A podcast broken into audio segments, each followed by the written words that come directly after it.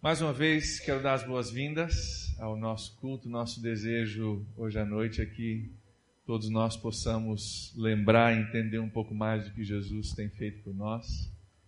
Nosso desejo é que, se você não conhece Jesus ainda, além do, de ouvir falar, que hoje você venha conhecer Ele de verdade você venha conhecer o motivo pelo qual nós nos encontramos, motivo pelo qual nós cantamos, motivo pelo qual nós nos alegramos nessa noite.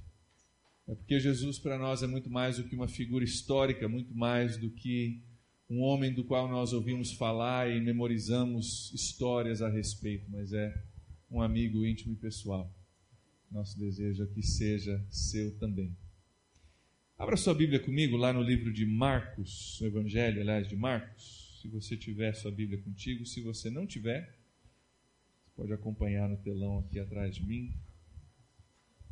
Não sei se você teve tempo de ler nesses últimos dias é, a história da ressurreição de Cristo.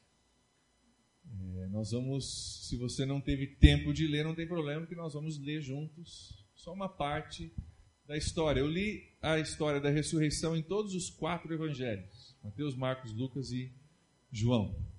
Cada um tem uma história um pouco diferente, de uma perspectiva diferente. E juntos a gente tem uma imagem, uma ideia bem legal daquilo que aconteceu. Mas eu quero focar hoje nesse evangelho de Marcos. Nós vamos ler do, o finzinho do capítulo 15 e o começo do capítulo 16 à medida que nós paramos junto com outros milhões, até mesmo bilhões de cristãos ao redor do mundo hoje